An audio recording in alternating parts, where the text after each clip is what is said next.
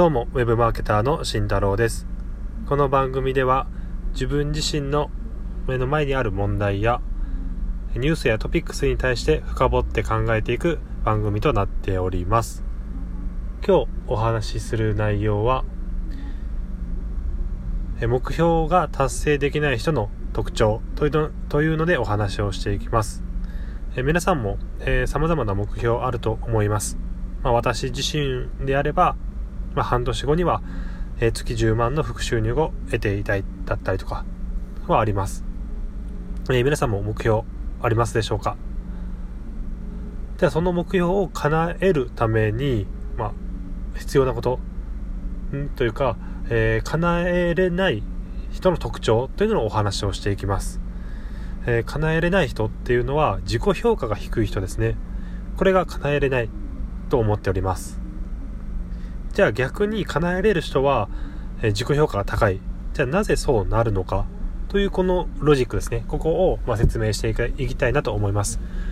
結構この根性論とかではなくてですね、ある、ある一定のロジックがあるなと思ったので、今回紹介していきます。えー、自己評価が高い人っていうのは、まあ、自分自身はこれができると思っていることですよね。で、その掲げた目標に対して、えー、自分自身の自己評価が高い。えー、つまり、半年後に、えー、月10万の、え副収入を得ているというのが目標であるとすると、え自己評価はもうすでに自分は、え月10万円の副収入を得れるほどの能力があるというふうに自分自身で評価をしていかないといけないということですね。うんちょっと分かりにくいと思うんですけどもあのロンドンオリンピックでロンドンオリンピックのボクシングで金メダルを取られた村田選手いらっしゃいますよね。あの方がですね実際オリンピックの前にやっていたことっていうのがですね自分自身のご自宅の冷蔵庫にある張り紙を一つ貼っておくんですね。その張り紙っていうのは中身にオリンピック金メダル金メダル獲得で皆さん応援ありがとうございました。というふうに書いてあるんですね。それを毎日見ていたんですね。これはどういうかどういうことかというともう取ってしまったことにしているんですよね。まだ試合がある前なのに。ということは自分自身の自己評価っていうのがもう取れるっていう風になってくるんですね。で、その後実際に試合をして取って、取っていたというわけです。これは本当にこう根性論とかではなく、あの皆さんもあると思うんですよね。あの自分たちの身近な部分で言い直すとすれば、えー、1週間後に何かを提出しないといけない。じゃあ、まあ、宿題を提出しないといけないですよ。ということがあったとします。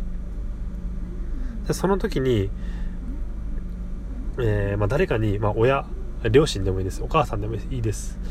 えー、宿題、1週間後提出だけどできたの？と言われます。うん。ちゃんと1週間の計画は立ってるの？というので言われるとします。で、自分はもうできてはないです。だけど、もう1週間後にはしっかりできているっていうのを言ってしまうとしますよね。言い切ってしまう。そうなるとどうなるかっていうと、それを言ってしまったもんだからそれを実現しないといけないですよねだったらもう終わったことにもしているので終わるっていう計画にもうしちゃっているので言ってしまっているので自分自身がその行動をし始めるんですよね。その行動に対して考え始めるんですよね。どういう風にしてこの1週間で終わらせるのか。どうやって何が今足りないのかとか。っていうと考え始めます。そこで自分が動いていくっていうことですよね。なんでここでもう自分の自己評価が低くてできないなっていう人であればじゃあ1週間後の宿題出せるのって言われていやすいませんもう今できてないですって。だったらもうそこで終わりなんですよね。もうその目標も叶わないです。今もうそこで諦めちゃってるんですよね。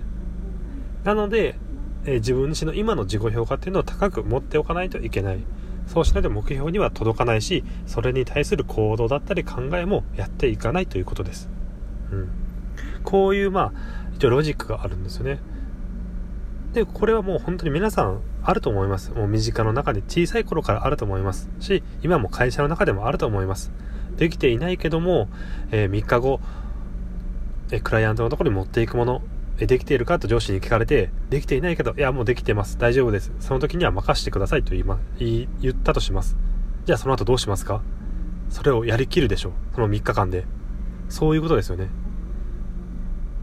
なので自己評価はやっぱ高く持ってやっていきましょうというお話です。最後になんですけども、今回のお話の元になっているのは、まあ、本がありまして、えー、神メンタルという本を参考にしております。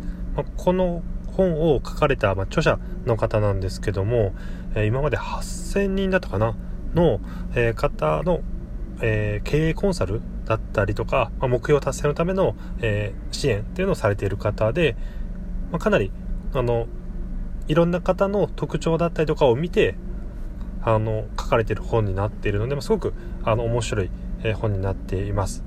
あのさっき私が話した内容もありますし、まあ、それ以外の部分もありますので、もしよかったらあの概要欄から見てください。では今日は以上となります。じゃあね。